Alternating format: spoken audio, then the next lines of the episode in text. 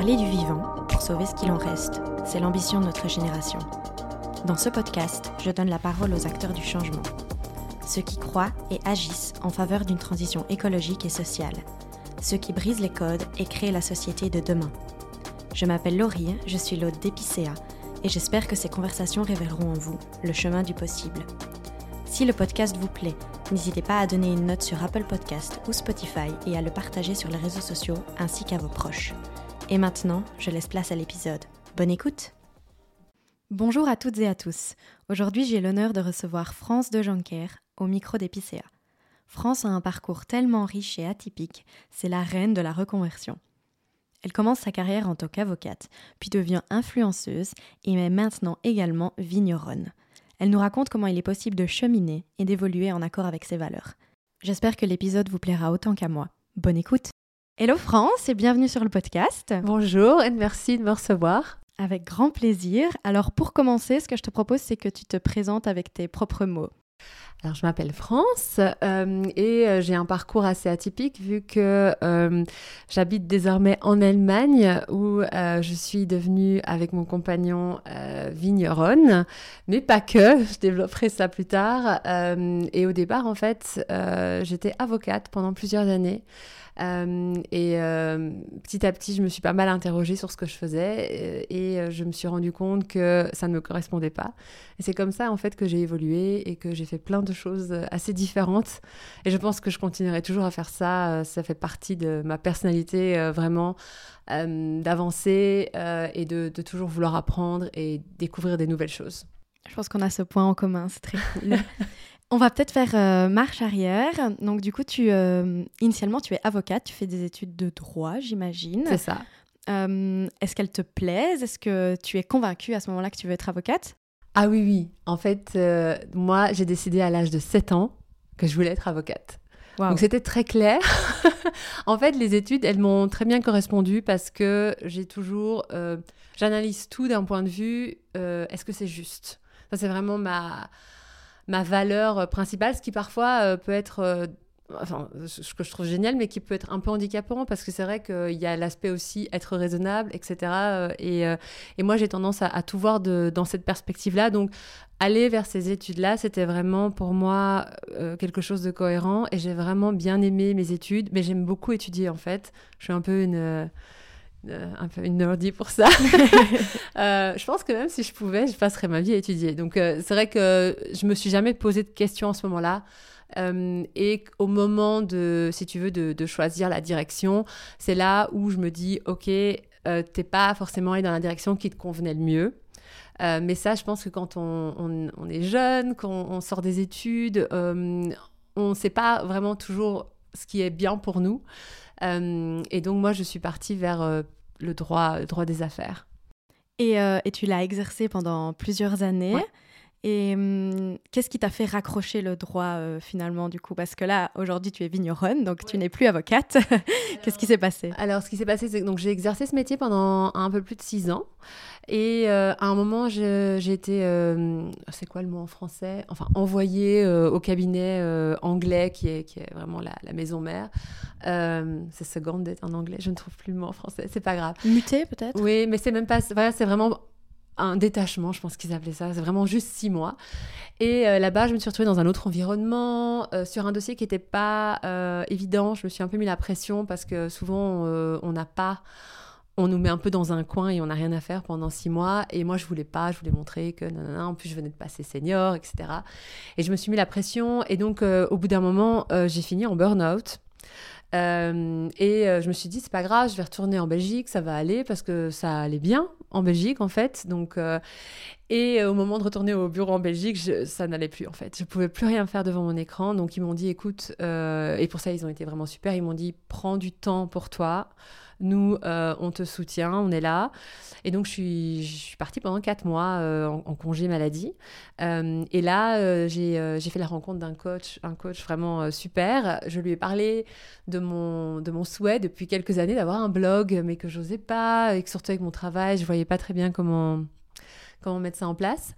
Et, et puis, il m'a vraiment poussé à le faire. Et c'est devenu un projet dans le cadre de, tu vois, de mon de ma remise sur pied aussi. J'avais ce projet, donc je me suis lancée. Et euh, je me suis lancée et puis j'ai repris le, travail en faisant quelques adaptations quand même. Donc j'avais déjà un petit peu changé ma perspective euh, en me disant moi je veux plus faire ce que je faisais avant. Euh, mais j'ai fait ça encore pendant six mois pour me rendre compte qu'en fait ça allait pas du tout. C'est comme si j'étais devenue une autre personne et que j'avais je, m'étais réveillée et que je me disais, mais en fait, t'as rien à faire là. Et mon, mon blog, enfin mes réseaux, ça se passait bien, j'aimais bien. Je pense que j'avais besoin aussi de légèreté. Euh, parce que j'avais toujours été très très très très très très sérieuse euh, et, euh, et, quand et, quand je, voilà je me suis retrouvée dans cet univers à un moment j'ai dit ok je, je claque tout et je me donne un an pour voir si j'arrive à en vivre. À l'époque, on n'en vivait pas encore vraiment en Belgique. C'était quand? Euh, Donc, c'est, euh, j'ai tout plaqué en juillet 2015. Et donc, ça commençait. Euh, mais je savais qu'à l'étranger, oui.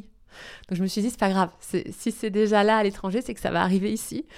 Euh, et, en fait aussi, je pense le fait que j'avais mes années d'expérience en tant qu'avocate, que bon, j'étais déjà aussi un peu plus âgée que peut-être la moyenne euh, des, autres, euh, on va dire de mes collègues dans le métier, ça m'a aidé aussi à, établir ça. Et, finalement, voilà, au bout d'un an, je gagnais ma vie et j'ai continué comme ça. Et j'ai fait ça pendant huit ans, donc les réseaux sociaux, créatrice de contenu ou influenceuse. C'est pas le mot que je préfère, mais voilà. Euh, c'est comme ça qu'en effet, euh, je t'ai découverte, moi. donc, euh, je te suis depuis, oh là là, quelques années déjà.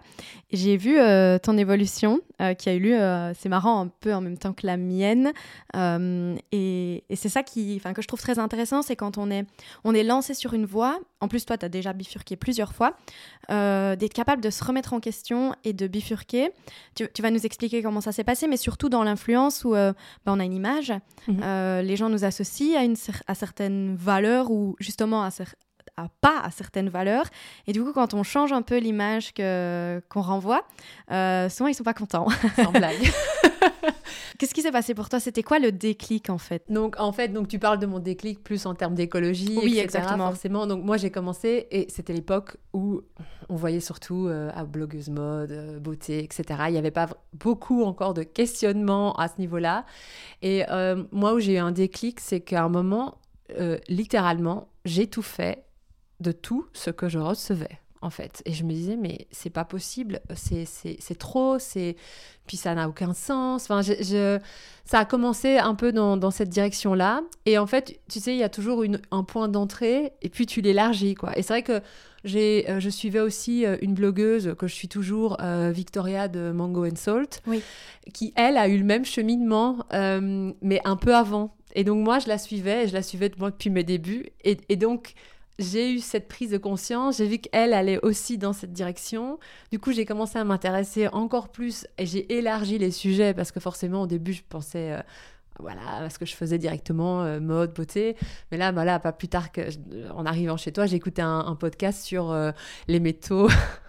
et le, souci en termes de, métaux rares, etc. Donc voilà, j'ai bien élargi mon, champ de vision par rapport aux questions environnementales, mais c'est vraiment comme ça que ça a démarré. Et euh, petit à petit, en fait, je j'arrivais plus à faire ce que je faisais parce que, parce que je, voyais bien que ça correspondait pas à mes valeurs. Et, euh, et j'en pouvais plus littéralement de, de recevoir euh, autant de choses. Ça paraît un peu ingrat, mais quand on est submergé par des choses et qu'on se, on, se demande, mais je peux jamais.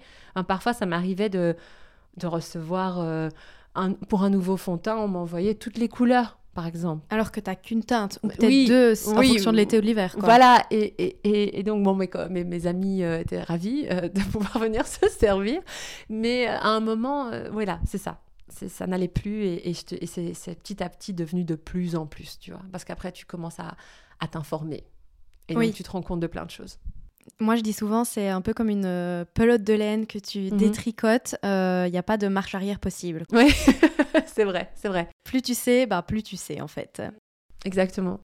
Et du coup, tu, tu, tu, as cette prise de conscience que tu mets euh, petit à petit en route sur, sur tes réseaux sociaux. Comment c'est pris? Alors c'est difficile parce que ce qui se passe c'est que moi j'avais créé une audience sur, qui, qui, était sur d'autres sujets, sur d'autres et donc c'est très difficile de tu peux pas convertir euh, ta communauté du jour au lendemain. Donc il y a beaucoup de gens qui partent forcément, euh, et en as d'autres qui arrivent, mais t'arrives pas forcément. Moi, j'ai pas réussi, je dois dire, à faire une conversion. Euh, même si je le prends pas, euh, c'est pas le mot réussi, mais j'ai bien vu que si j'allais dans cette direction-là, c'était déjà même plus niche. Et puis, j'ai jamais vraiment euh, choisi un sujet. Je parlais de plein de choses différentes et j'en suis arrivée à un stade aussi où j'avais plus tellement envie de parler de consommation, même si c'était dans le cadre euh, environnemental. Euh, ce qui fait que je me suis petit à petit un peu détachée. J'ai fait un peu ce que je voulais à ma sauce. et j'en avais aussi, je commençais à avoir un problème aussi de gagner ma vie en faisant des campagnes, même si c'était dans...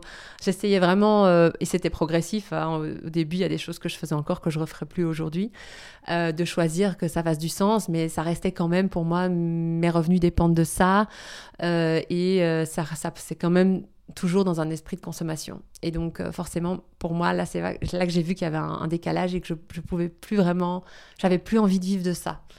Il y a, il y a eu ça, quoi. Et pendant combien d'années tu as exercé en tant que, on va mettre des mots, euh, influenceuse green, on va dire, euh, ou créatrice de contenu euh, engagé Tu as, exercé pendant combien de temps? Je dirais trois ou quatre, non, quatre ans au sens large. Maintenant, il y a peut-être une année qui était un peu entre les deux, tu vois, parce que tu peux pas du jour, tu as des contrats en cours, puis du jour au lendemain, forcément, tu n'as pas, force, pas les, les, les, les, agences qui te contactent parce qu'elles se disent, ah oui, elle, elle fait, elle fait du green, ils ont pas ça en tête, donc ils vont pas te contacter pour ça. Donc il y a, y a une transition aussi euh, de ce point de vue-là, mais je dirais au sens large, voilà, quatre ans. Et comment ça a été pris euh, par tes proches, cette transition? Parce que ça impacte ça a un impact sur tes revenus aussi finalement. Oui, oui, ça c'est sûr. Euh, ça a eu un impact sur mes revenus. Euh, à côté de ça, euh, au début, maintenant c'est un sujet avec certains proches que j'évite parce qu'en fait ça sert à rien. Ils, sont trop braqués et ça finit, voilà, conflit repas familiaux.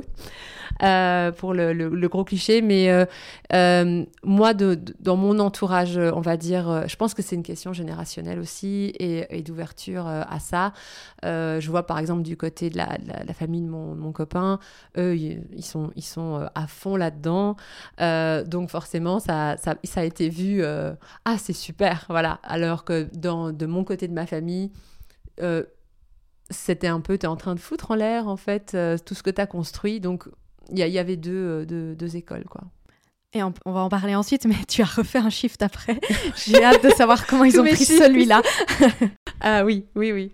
Et, euh, et, donc, du coup, voilà, tu, tu, deviens créatrice de contenu engagé. Tu... Et puis finalement, bah, la consommation. Ne... Enfin, c'est vrai que quand on est influenceuse sur les réseaux sociaux, on, parle surtout bah, de marque et donc de consommation, c'est clair.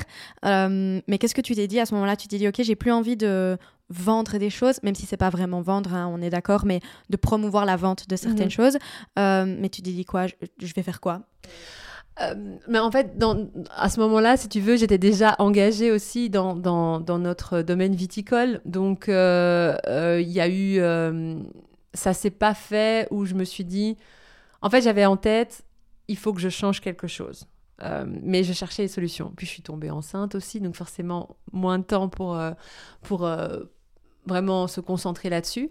Euh, mais entre-temps, si tu veux, euh, donc euh, on s'est lancé dans, dans le domaine viticole avec mon compagnon. Donc lui, c'est aussi un ex-avocat. Donc il faisait la même chose que moi et il en avait marre aussi. Donc lui, il a carrément repris des études parce qu'il s'est découvert une passion pour le vin. Et quand je l'ai rencontré, il terminait euh, ses années d'études. Et euh, la question, ça a été euh, bah, qu'est-ce, que je vais faire enfin, pour lui? Et c'est vrai que moi, de mon côté, je viens d'une famille, même si j'ai pas vraiment connu ça, mais qui est aussi de l'agriculture. et j'ai toujours aussi voulu connaître un peu ce monde, ah, les vendanges, etc. C'est toujours un petit peu euh, cette image un peu d'épinal, euh, voilà. Et, euh, et, donc, il, est, il avait trouvé un, un, petit job pour, pour aller aider quelqu'un à faire des vendanges. Et je me suis dit, mais je vais m'incruster. Est-ce que je peux venir aider et, et, donc, ils étaient super contents que je, contents que je vienne. Et là, je ne sais pas comment expliquer ça allait encore plus loin dans, dans ma tête, par, et encore je dirais, c'est pas dans ma tête, mais dans mon cœur, par rapport à ces questions environnementales. Parce qu'en fait, je me suis retrouvée en contact avec l'environnement. c'est bête à dire, mais par rapport à, moi, la manière dont je conçois aussi les questions environnementales, on parle toujours voilà, de s'informer, etc. Mais je pense que on oublie aussi le fait que ça passe aussi par le sentiment et que dans notre société occidentale aujourd'hui, on, est très fort dans, d'ailleurs on dit écologie, hein, le, logos, le, discours par rapport, et on n'est pas tellement dans cette idée de, d'essence et d'expérimenter la nature. Et en fait, quand, moi j'ai vraiment été en contact, je me suis dit, mais c'est, ça me c'est fou, ça me change, ça me, j'avais l'impression d'avoir fait euh, tout un cursus de méditation, tellement ça m'avait fait du bien. En combien de temps ça, euh, ce changement Dix jours, dix jours. et j'ai adoré ça. Et en plus, euh, enfin, c'est vrai que j'étais dans mon élément. Et, et, puis ensuite, bon, les vendanges sont terminées et on a, on a, j'ai dit, écoute, moi, je me lance avec toi là-dedans parce que parce que j'aime bien. Et c'est vrai que j'ai aussi une culture du vin, ma famille, ils aiment bien le vin, etc. Donc, je, je connaissais déjà un petit peu. Et puis on s'est dit, on va aller où? Donc on commence à réfléchir, on pense à la France, on pense à l'Italie, voilà. Et, euh, et, puis il y a ce vigneron euh, où on est allé faire les vendanges qui nous dit, vous savez, là il y a cette parcelle de vignes euh, qui est abandonnée depuis deux ans. si personne ne fait rien, ils vont les enlever. C'est des vignes qui ont 40 ans parce qu'on laisse pas les, les vignes. c'est la jungle. Et en fait, sinon, il y a, y, a y a, des maladies. Ben, les maladies qui se développent et c'est dangereux pour les, les, les, parcelles à côté des autres. C'est pas des grands domaines en Moselle allemande, donc c'est là qu'on est. et donc, c'est c'est automatique. Si au moment il y a, c'est pas pas entretenu, c'est enlevé. Et comme c'était le confinement, on s'est dit, ben, euh, en fait, on, va y aller. on n'a rien d'autre à faire. Parce qu'en plus, c'était le premier confinement. Moi, j'avais plein de contrats qui étaient tombés à l'eau parce que personne ne savait ce qui se passait. Donc, j'avais rien à faire. Euh, et euh, enfin, je pouvais continuer à, publier, on va dire, hors, contrat. Mais en soi, j'étais très libre dans ce que je voulais faire. Donc, j'ai dit, allez, on y va.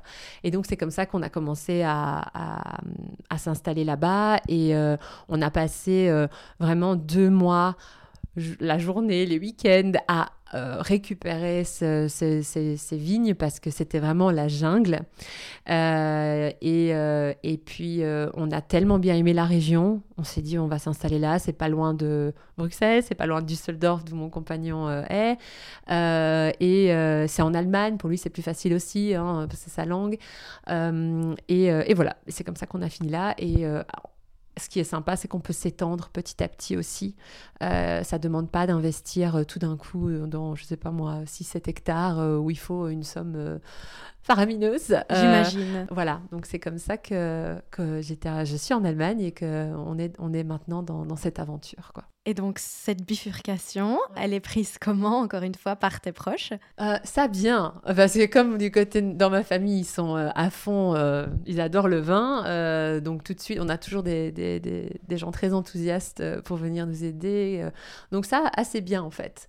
la seule chose, c'est que moi, je, je, me suis engagée là-dedans, tout en continuant aussi mon activité, parce que bon, lui, il avait ses investissements, il avait mis des, sous de côté pour ça. Moi, je, je n'étais pas vraiment à temps plein parce que je devais aussi euh, continuer quand même à avoir des revenus. Donc moi, je faisais un peu les deux.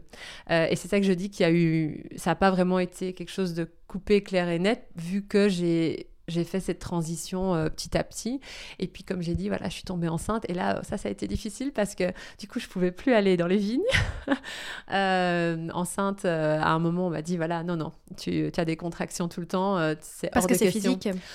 C'est physique, euh, surtout qu'en fait, ce sont des, c'est pentu en Moselle allemande, donc euh, et puis et puis en fait, euh, j'arrivais même pas à marcher 200 mètres sur du plat. Bon, c'était pas grave, mais j'avais des contractions tout le temps, donc je me suis retrouvée à la maison à pas pouvoir aller dans les vignes, et ça c'était c'était un petit peu le, désenchantement, mais voilà, ça passe et et, maintenant c'est plus flexible qu'elle va au jardin d'enfants, quoi. Voilà. Et euh, du coup, la naissance de ta fille, euh, est-ce que ça a créé aussi un déclic chez toi ou peut-être de l'éco-anxiété? Est-ce que tu en avais avant? Est-ce que tu en as plus maintenant? Qu'est-ce que ça a révélé? Alors, euh, j'avais de l'éco-anxiété, mais depuis qu'elle est là, j'en ai plus. et c'est vrai que d'écouter tout le temps des podcasts sur le sujet, je pense que ça n'aide pas. Mais, mais oui, c'est vraiment pour moi la grande question de me dire, voilà, je l'ai mise sur cette terre et comment est-ce que ça va être pour elle, déjà même pour nous, comment est-ce que ça va être, euh, mais alors pour elle, euh, c'est sûr que, que, ça joue et que ça, a un impact euh, encore plus fort. Mais, mais j'ai réussi quand même à... Je crois que sa présence m'a beaucoup apaisé aussi, donc finalement, je suis je ne sais pas que je le vis de man... où je suis stressée au quotidien pour elle, mais c'est plus des, des questionnements et, des, et de me dire comment est-ce que moi je peux faire pour faire en sorte qu'elle ait un avenir qui fasse du sens, quoi. Et ton compagnon, il est euh, sur cette même longueur d'onde? Oui, alors ce qui est marrant, c'est que lui, il était beaucoup plus que moi avant. Et puis moi, je suis allée encore un step plus loin. Et donc, c'est vrai que euh, dans, dans, ce qu'on fait, notre vignoble, euh, alors on est en, conversion bio parce que forcément, on peut pas avoir le, le, la certification directement, il faut attendre trois ans. Euh, et, et, donc lui, il est dans, dans, dans, dans, tout ce qui est professionnel, je dois dire, il fait vraiment, on fait tout pour trouver des solutions qui, fa, qui soient le, mieux d'un point de vue environnemental. c'est plus à la maison parfois où je trouve qu'il cherche un peu la facilité, où, où, il me dit ah mais c'est un peu trop. Et donc voilà, je crois qu'il y a différentes choses. À côté de ça, voilà, il, consomme beaucoup moins que moi euh, si je regardais d'un point de vue mode, même si moi, je, ne consomme pas énormément non plus, mais on a chacun un petit peu nos... Forces et faiblesses. Voilà. Logique, comme dans tout couple. Ouais. Et du coup, toi, tu, euh, tu te formes avec lui ou est-ce que tu reprends une formation? C'est lui qui te transmet tout ça? Alors, pour tout ce qui est viticulture, euh, en fait, ça, j'ai appris sur le tas euh, avec lui, mais aussi avec euh, les, autres vignerons qu'on connaît qui nous ont accueillis. parce que même pour lui qui a étudié, il y avait certaines choses. Il y, a des, il y a des façons de faire aussi, des méthodes traditionnelles, notamment en viticulture, pour ce qui est de la je sais pas comment, celle du training, la façon dont on fait en sorte que les, vignes poussent. Je ne trouve aucun mot en français parce que j'ai tout appris en anglais. Pas de problème. et, et c'est vrai qu'à côté de ça, avant euh, de tomber enceinte, j'avais commencé le W7, donc c'est un, programme qui, qui, permet en fait, c'est plus pour euh, la dégustation, euh, pour être sommelier, etc.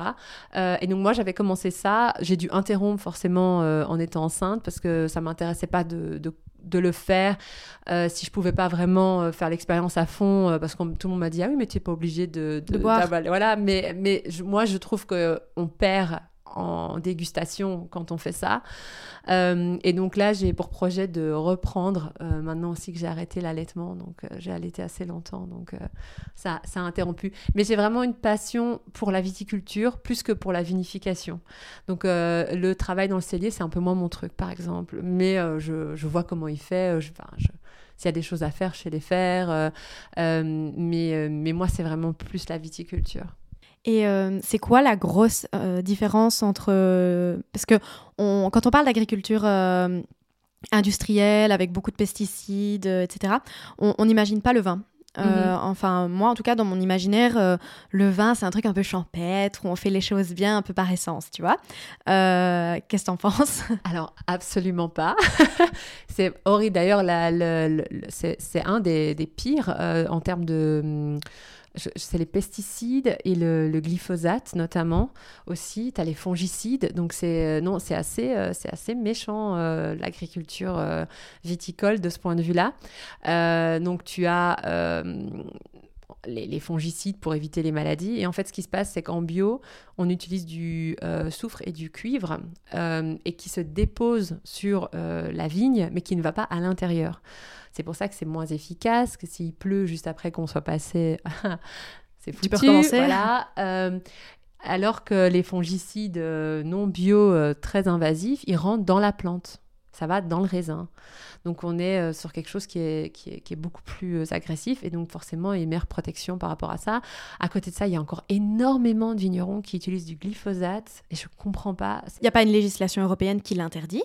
Euh, non, alors je, crois, je sais que ça change, mais dans, dans tout ce qui est. Euh, je, je sais qu'en France, j'ai entendu beaucoup de, de débats là-dessus. En Allemagne, il y en a encore qui mettent du glyphosate, donc c'est que c'est pas encore totalement. Euh, je sais qu'il y a beaucoup de dérogations. oui, voilà, c'est ça. En fait, ce qui se passe, c'est qu'il il y en a encore beaucoup qui le font, et en fait, on le sait parce qu'il suffit de passer au moment où c'est la période où on veut enlever les. les, les... C'est juste pour enlever les herbes, en fait. Hein.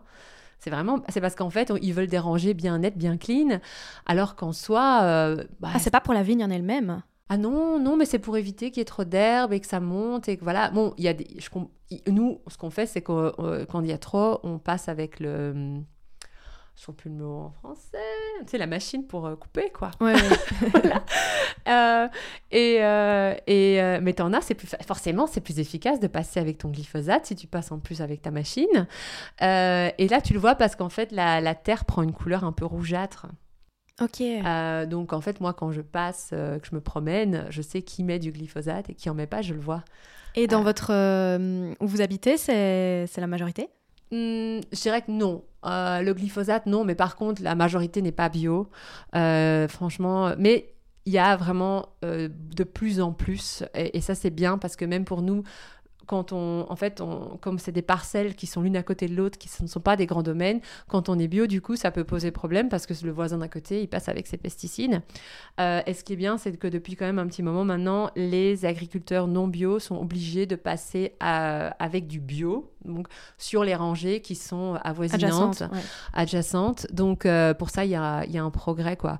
Mais maintenant, c'est vrai que euh, ça, ça, passe, c'est plus comme avant où euh, l'exemple de, la personne qui nous a accueillis, donc Rita et Rudy, enfin les personnes qui nous ont accueillis, eux, ils ont commencé en, en 78 à, faire du bio et, pour eux, c'était vraiment très difficile parce qu'il n'y a personne qui, euh, comprenait leur, leur oui, pourquoi il faisait ça et, euh, surtout, euh, il demandait, euh, voilà, arrêtez de mettre des pesticides à côté. Et ça, c'était la guerre, quoi. Il a vraiment dû se battre. Ah, c'était conflictuel. Voilà, c'est lui qui a aussi il a participé à la fondation du label Ecovin. donc, il a fait plein de choses très activistes pour faire changer les choses. Et je dirais que nous, de notre côté, on est déjà un peu plus confortable parce qu'il y a des gens avant nous qui, qui ont déjà fait tout ça. même si à côté de ça, maintenant, on a le changement climatique qui, qui fait que c'est beaucoup plus compliqué aussi d'être d'être Quoi. Vous le voyez déjà la différence? Oui. Euh, alors, euh, on a eu trois vendanges euh, et c'est vrai, enfin trois vendanges à nous plus une quatrième qu'on a faite. Donc j'ai déjà expérimenté quatre, quatre, quatre, années, on va dire, dans la région. Et déjà d'entendre par rapport aux autres vignerons qui sont là depuis longtemps, ce qu'ils expliquent, c'est qu'avant quand même, il y avait déjà on vendangeait plus tard. Parce que même, il y a une dame qu'on connaît chez qui on, a notre cellier qui elle a passé 4, euh, non, 90 ans. Et elle dit à moi, à mon époque, parfois on allait vendanger en novembre le Riesling, parce que le Riesling c'est plus tard et qu'en fait c'est une région où il y, a moins, enfin, il y avait moins de soleil, donc il fallait plus de temps pour qu'il y ait assez de sucre pour vendanger. Donc euh, maintenant on vendange fin septembre, euh, donc il y a quand même, ça n'arriverait plus de vendanger en novembre, c'est, ça, ce serait pas possible, à moins de faire un, un, vin spécifique, mais bon, ça je vais pas rentrer dans les détails. Mais mais euh, à côté de ça, on a aussi eu une année hyper difficile. Euh, donc, euh, tout le monde a connu les intempéries de l'été 2021 avec les inondations qu'il y a eu. Et, nous, en fait, comme il a plu ben, tous les jours non-stop, on a eu que 10% de notre récolte. Ah merde. Les bio ont rien eu, donc voilà 10%. Euh, les non bio ont quand même eu entre 30 et 50%. Qu'est-ce qui a joué là alors, vu que c'est... Bah, comme il pleuvait non-stop, ça pourrit en fait. et c'est un, terrain propice au, mildiou, euh, donc tous les raisins étaient pourris en fait. Donc, euh, il n'y a pas eu beaucoup de soleil non plus, donc il n'y avait vraiment rien à récolter. et même les non-bio n'ont pas eu autant que d'habitude, même avec leurs produits qui sont quand même qui vont dans la plante. Euh, donc ça, ça, on a bien vu qu'il y avait un impact. Et, et l'année passée, ce qui a été compliqué, c'est que c'était la sécheresse. Il n'y avait pas de pluie, donc du coup, on était aussi en stress parce que euh, on savait pas si on allait avoir assez de, jus ou si l'acidité allait. Y a, je sais qu'il y a des, y a des collègues vignerons qui sont pas du tout dans le même état d'esprit que nous, mais qui ont rajouté de l'acidité parce qu'ils trouvaient que du coup, il manquait d'acidité. Euh, oui, parce que parce que nous, en fait en Moselle, on n'a pas de système d'irrigation parce qu'à la base, on n'a jamais eu besoin d'arroser euh, les vignes. Parce que si on va dans, certaines régions, euh, bah, ils C'est pas le sud de la France. Non, ils arrosent, ils arrosent, ils arrosent. Euh, les vignes en Moselle, il n'y a pas besoin d'arroser. En consommation d'eau, c'est zéro. Déjà depuis quelques années maintenant, quand on fait des, des, plantations de nouvelles vignes, là, il faut un petit peu mettre de l'eau pour les aider. Donc il y a déjà un changement par rapport à ça, ce qu'ils ne faisaient pas avant. Et là, l'année passée, déjà c'est pour nous, c'était impossible de faire quoi que ce soit parce qu'en fait, euh, on peut pas passer avec de l'eau, on n'a pas le système. Et euh, dans les pentes, euh, et même si tout le monde devait le faire, apparemment, il n'y aurait pas assez d'eau. Mais bon, ça, c'est pas quelque chose qui est. C'est des dires voilà, de, de, gens locaux, donc je ne sais pas si c'est vrai ou pas, mais il y avait des, des, des, vignerons qui étaient vraiment en stress et qui faisaient ce qu'ils pouvaient pour passer avec de l'eau, quoi. Avec euh, des arrosoirs ou autres alors ou des... Mais il y en a qui sont vraiment euh, motorisés avec des machines, etc. Nous, pas vraiment. Donc, euh, donc de toute façon, même si on avait voulu, c'était pas possible. Mais c'était ridicule les quantités d'eau qu'ils mettaient par rapport à ce qui était nécessaire. quoi. Oui, bien sûr. Et puis, si t'as pas une réserve d'eau de pluie, ça va te ruiner aussi, en ah fait. Ah oui, voilà, c'est ça. Et, et, après, en plus, ce qu'il y a eu, c'est que tout d'un coup, il y a commencé à avoir beaucoup de pluie, d'un coup Mais alors ça, c'est ce qui est le stress, c'était que du coup les raisins prennent trop d'eau d'un coup et qu'ils explosent quoi. Et donc une fois qu'ils sont ouverts, ben, c'est foutu.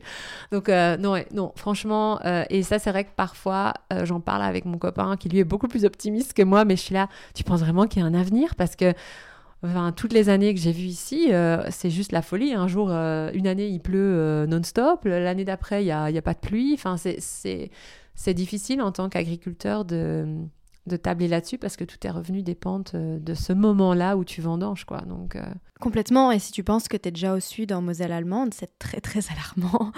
Oui, mais en fait, il euh, y a beaucoup de gens qui pensent Ah, le réchauffement climatique, bah, il fera un petit peu plus chaud chez nous, c'est pas grave. Mais en fait, c'est pas ça. Le problème, c'est que on va avoir plus des problèmes d'inondation. il, va, il va avoir des, tempêtes. Enfin, c'est pas juste avoir un ou deux degrés en plus. Et il y a des gens qui, voilà, qui, ne sont pas informés, qui du coup pense que bon, il fera un peu plus chaud, c'est sympa, mais ça, dérègle tout en fait. Hein. Non, mais complètement. Là, on est donc en février et euh, il pleut pas assez pour l'hiver, donc la France est en alerte euh, pour, euh, pour l'eau potable parce qu'on sait qu'on aura du coup trop peu d'eau cet été, donc on remplit pas les, les réserves actuellement. Donc c'est c'est pas en effet que quelques degrés, on est tout à fait d'accord.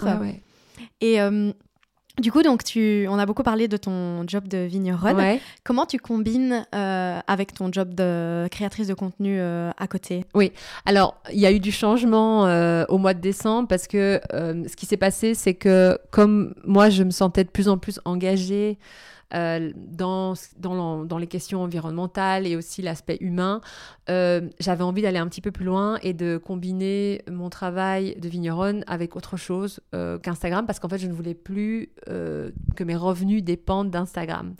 Donc, ce qui fait que j'ai commencé une nouvelle encore un switch, euh, une nouvelle carrière professionnelle puisque j'ai commencé à travailler chez Fairtrade International euh, à Bonn en décembre. Euh, et donc, ce qui fait que maintenant, c'est vrai que j'ai un peu moins de temps aussi pour les vignes, mais je le fais, je suis impliquée, mais c'est vrai que je me rends compte que j'ai moins de temps, donc il va falloir que je réfléchisse un petit peu à comment, je, fais en sorte que, tout se mette bien. et donc pour l'instant, le temps que ma fille puisse aller un peu plus longtemps au jardin d'enfants, parce qu'en Allemagne c'est assez compliqué de ce point de vue-là, euh, j'ai mis un peu en parenthèse, mais j'aimerais bien reprendre à partir de mars. Euh, donc euh, voilà, j'espère que je pourrai le faire. Je pensais reprendre plus tôt. et l'idée que j'ai, c'est vraiment de me recentrer sur un sujet. Donc mon intention, c'est de, me centrer sur la mode durable, sur mes parce que c'est un, sujet qui me permet moi de communiquer sans devoir rentrer dans trop de technicité parce que voilà, comme je disais, j'écoute des, podcasts sur la neutralité carbone et sur euh, la question des métaux rares, mais ça me demanderait trop de temps pour vraiment euh, ensuite donner des informations qui soient suffisamment pertinentes et correctes.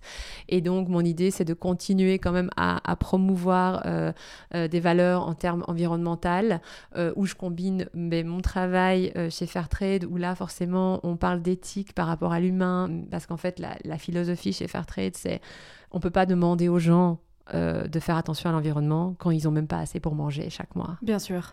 En fait, c'est ça le fondement de Fairtrade. C'est vraiment, on veut que les gens puissent se rémunérer correctement, qu'ils aient des conditions de travail correctes. Euh, et après, on peut leur demander de faire des efforts environnementaux. Donc, euh, donc il y a ça. Euh, j'ai ensuite l'agriculture euh, viticole biologique qu'on fait avec mon compagnon. Et ensuite, j'aurai sur Instagram la mode durable. Donc, j'aurai différents sujets que je traite, mais c'est pour me recentrer un petit peu parce qu'en fait, sinon, je ne vais pas réussir à m'organiser pour arriver à faire tout ça, en fait. Parce que ça te manque de partager sur les réseaux sociaux, du coup Oui, ça oui, ça me manque. Maintenant, ça m'a fait du bien euh, de faire un break aussi, euh, parce que c'est vrai que euh, je ressors d'une année où donc j'étais en congé parental en Allemagne avec ma fille, mais à côté de ça, je voulais pas complètement non plus, donc j'étais à mi-temps, complètement arrêter, parce que quand tu es indépendante, c'est c'est pas comme quand tu es employé et euh, tu es en congé parental et tu dois plus vraiment te soucier de, ton travail. Donc j'essayais quand même d'être présente comme je pouvais, euh, mais c'était très compliqué euh, d'arriver à, créer du contenu tout en s'occupant d'un petit bout. donc forcément, j'étais épuisée en fin d'année et, quand j'ai commencé en décembre, je me suis dit, je vais y aller calme, je vais d'abord me laisser le temps de, de, trouver mes marques dans ce nouveau travail. La petite a commencé le jardin d'enfants en décembre, mais voilà ils, ils, les prennent pas à cet âge-là à plein temps. Donc, ça demandait aussi toute une organisation de ce côté-là. Et bah, alors, pas de bol, en décembre, on a tous eu le Covid à la maison, ce qui nous a bien aussi mis dedans parce qu'on l'a, on a eu quand même. moi, j'ai été malade pendant deux semaines et j'ai mis quand même presque deux mois à me sentir bien. Donc, ce qui fait que ça a aussi un petit peu décalé la, la, reprise, quoi. Donc, mais, mais bon, je vais y arriver, je vais, je vais m'organiser. Mais c'est certain. Et est-ce que tu sens, euh, du coup, que la... Enfin, c'est quelque chose dont je parle souvent avec les créatrices de contenu, euh, que la plateforme te, te, bah, te, le fait payer un peu, de, bah, déjà de moins partager, et surtout euh, de partager sur des sujets qui, comme tu l'as dit au début, sont beaucoup plus niches, donc beaucoup moins mis en avant, mais quand c'est ton gagne-pain, c'est pas effrayant. si, si, c'était assez stressant pour moi de voir que c'est sûr que c'est pas le sujet mais il y en a qui arrivent très bien à en vivre, et, mais, c'est une approche différente. Moi, je venais d'une autre audience, j'étais quand même vachement plus lifestyle, j'étais pas juste, euh, je parle que de ce sujet-là. Euh, donc, si, si, si, très dur de ce point de vue-là. J'ai pas aimé beaucoup non plus le fait qu'il y ait vraiment cette, mise en avant, toujours faire des vidéos, parce que ça demande beaucoup plus de temps, euh, ce que j'avais pas forcément. et, et à côté de ça, c'est vrai que c'est démotivant parce que, parce que tu viens d'une audience où euh, tu avais facilement euh, des retours, etc. Et, et puis j'ai bien vu aussi, euh, quand je parlais de mode durable, ben là j'avais quand même plus... Je voyais qu'en fait j'avais encore une audience qui était assez axée mode, alors qu'en fait je, je, c'est pas quelque chose que je je mets beaucoup en avant depuis quelques temps et c'est pour ça aussi que je me suis dit euh, je vais me recentrer juste sur ce sujet-là, mais au moins d'un point de vue environnemental. Mais euh, c'est sûr que la plateforme euh, de ce point de vue-là, c'est vraiment pas évident. J'ai entendu que maintenant ils remettent les photos un peu en valeur, donc j'étais là ah ok sympa. Même si j'aime bien faire des vidéos, j'ai pas non plus c'était aussi une des raisons que j'avais envie de changement. J'ai pas aimé tellement cette évolution à la TikTok. C'est pas mon contenu, c'est trop rapide c'est de la c'est de la consommation euh, qui, qui euh, on perd la nuance moi je trouve très fort du coup euh, avec le contenu en deux secondes. On choisit pas ce qu'on consomme. T'es es là comme ça, ça et t'as même pas le temps de dire je veux pas que c'est fini tu vois. Et t'es juste là en train de regarder ce qu'on te propose et et c'est vrai que oui, et puis moi, je le sens, parfois ça m'arrive, euh, parce que j'essaye d'éviter quand même de passer trop de temps euh, sur la plateforme, surtout quand c'est pas quand c'est juste en loisir. Je le sens quand, quand, je passe trop de temps à regarder des reels, euh, donc je dois avoir trop de, de dopamine qui est sortie, je sais pas. Je me sens pas bien. Je suis ah ouais. presque tremblante, moi. Ouais, ouais. En maintenant, cela dit, euh, je bois une tasse de thé, euh, je tremble, donc je suis assez, euh, sensible. mais c'est vrai que moi, je, le sens tout de suite, je peux pas, en fait, j'y arrive pas. Donc, mais, mais là, je suis contente de me dire, ah, je vais maintenant être présente, mais plus avec cette dépendance, surtout qu'en fait, j'aime pas vendre. Donc c'est quand même problématique. Et je pense que ça doit se ressentir aussi. C'était toujours très stressant pour moi de vendre même si j'ai des codes, je touche pas euh, de com très rarement parce que souvent je, je, n'étais pas très dans le je donne un code et machin. Ou alors si j'en avais un, je voulais pas que ma rémunération moi dépende d'un code parce que alors je, c'est vraiment faire de la vente et c'est pas juste faire de la représentation pour un produit, etc. Euh, et, j'aimais vraiment pas ça quoi. C'est pour moi, euh, je, crois que je devais envoyer comme message subliminal aux gens n'achetez pas. je, me sentais vraiment mal de, de vendre et ça c'est quelque chose je déteste vendre quand c'est pour moi, enfin, ou quand c'est. Même si c'est un produit qui est bien, en fait, euh, je me sens quand même mal de dire aux gens allez, consommez. Oui, je comprends tout à fait. Alors qu'il y a des produits dont on a besoin. Moi, je consomme. Ben voilà, tout le monde consomme. Donc, oui, euh, oui. Et, euh, et, du coup, pour le vin, vous commercialisez déjà euh, alors, on commence euh, parce qu'en fait, comme on fait euh, principalement du vin naturel, on laisse le vin faire un peu ce qu'il a envie et on attend qu'il soit prêt.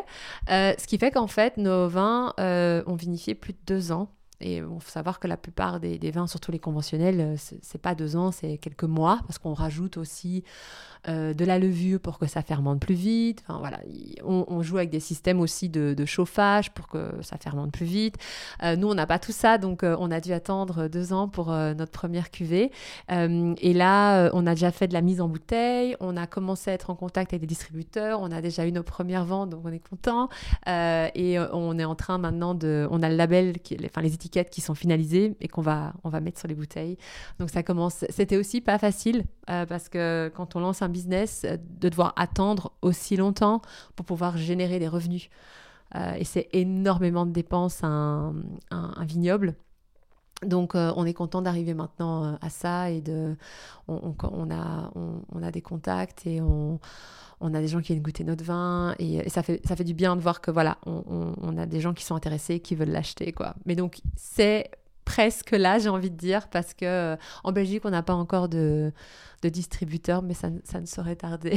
on fait petit à petit en fonction aussi des contacts qu'on a, mais euh, on, va, on a du vin qui va aller au Canada, par exemple. on aimerait bien. Oui, on aimerait bien. On a quelqu'un à Singapour qui veut notre vin aussi, mais on aimerait vraiment bien que, essayer de jouer un peu plus sur le local aussi.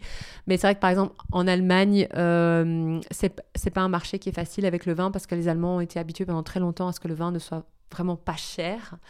Euh, et euh, bien sûr avec des pratiques viticoles qui correspondent pas du tout à notre travail. Et nous on peut pas vendre un vin euh, à 3 ou 4 euros. C'est pas possible. Tout est fait à la main dans des pentes sans machine avec une vinification sur deux ans biologique nature enfin vin nature. Donc forcément on est, on est sur un autre profil de, consommateur. Mais donc ça se met en place et, et ça c'est chouette quoi bah, félicitations en tout cas. J'ai une euh, dernière petite question. Euh, du coup, tu, tu, nous as un peu parlé de ta fille. Est-ce que ça te, est-ce que ça te rassure d'être dans la transmission justement du vivant Parce que ben, quand on travaille dans les vignes, on est dans le vivant euh, toute la journée. Mhm. Et tu disais justement que c'est quelque chose qui t'avait peut-être un peu manqué et que tu avais retrouvé en allant faire les vendanges. Ouais. Est-ce que ça te rassure justement bah, Elle, en fait, ça va jamais lui manquer probablement vu qu'elle va grandir là-dedans? oui, parce qu'en fait, et c'est ce que je te disais, au début aussi par rapport à, cette façon qu'on a d'appréhender euh, l'environnement et les questions euh, voilà, écologiques. On est beaucoup à dire aux gens, informez-vous, il faut faire quelque chose.